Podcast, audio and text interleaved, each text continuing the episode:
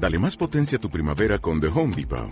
Obtén una potencia similar a la de la gasolina para podar, recortar y soplar con el sistema OnePlus de 18 voltios de Ryobi desde solo 89 dólares. Potencia para podar un tercio de un acre con una carga.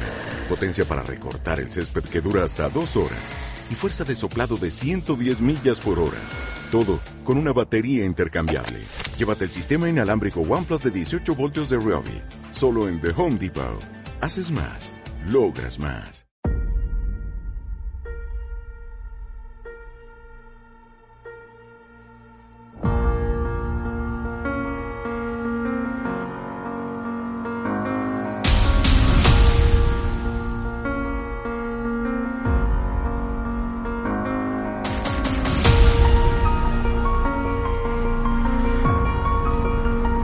De Marta, María y Lázaro.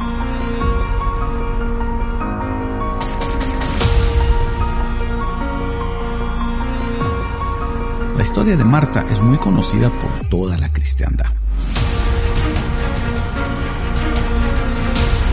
Una mujer que estaba afanada por los quehaceres del hogar mientras su hermana, cuyo nombre era María, se la pasaba sentada a los pies de Jesús y no se preocupaba en nada por ayudarle en sus tareas.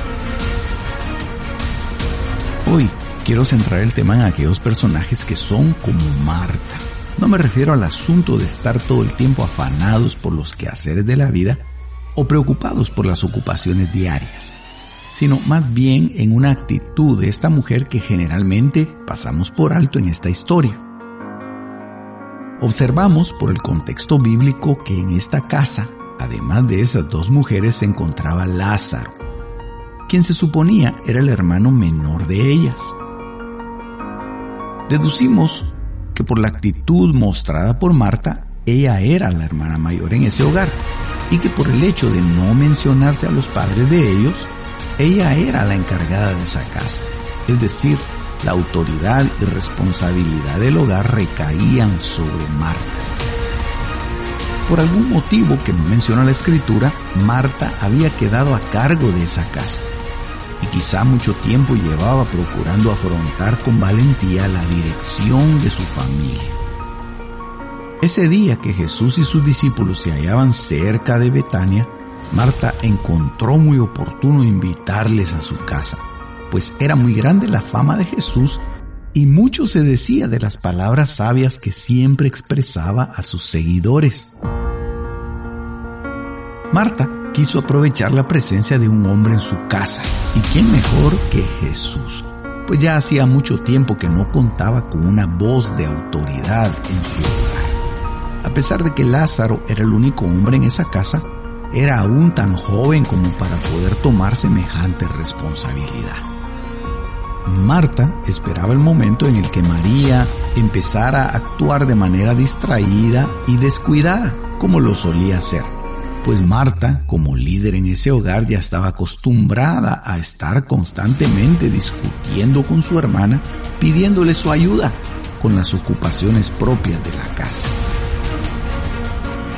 La respuesta de Jesús hacia Marta en ese momento fue la solución que ella estuvo buscando por tantos años. Marta no obtuvo lo que esperaba. Sin embargo, recibió aquello que le traería paz a su corazón y descanso a su afanada alma.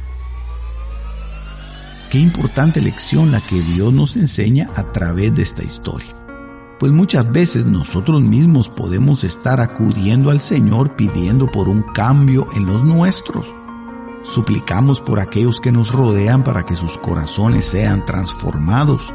Pedimos por las actitudes que vemos en otros y que quisiéramos cambiar.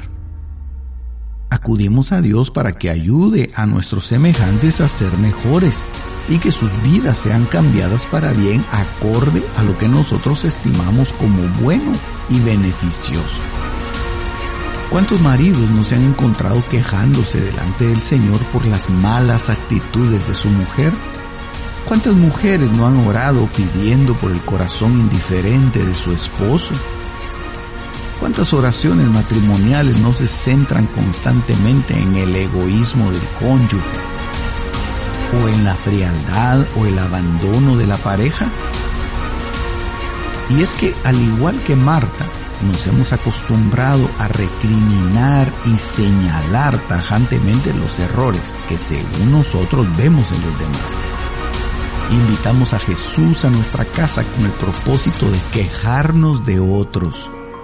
Nuestras oraciones se convierten muchas veces en un momento de señalar aquello que deseamos Dios cambie en los nuestros el carácter de los hijos, la falta de atención de un padre, el desamor de una esposa, el desinterés de nuestra familia hacia las cosas que a nosotros nos agradan, el trato que recibimos de los cercanos, el comportamiento hacia nosotros o aún como Marta, la falta de colaboración de los nuestros en los quehaceres hogareños.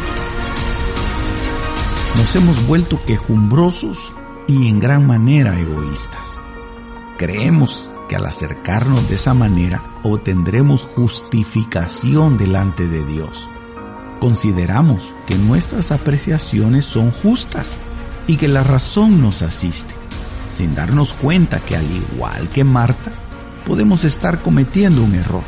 Podría ser que seamos nosotros mismos los que deberíamos cambiar nuestra actitud, que podemos estar equivocados y lo más seguro es que si acudimos al Señor con esa actitud, efectivamente lo estemos.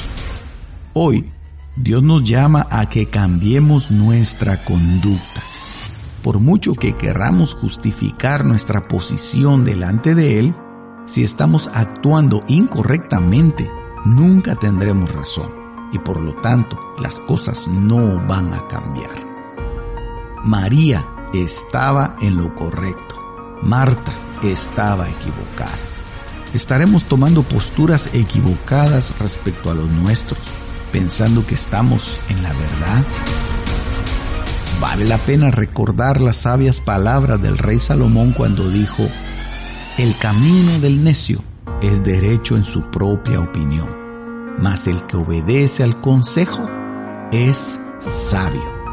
Proverbios 12, 15.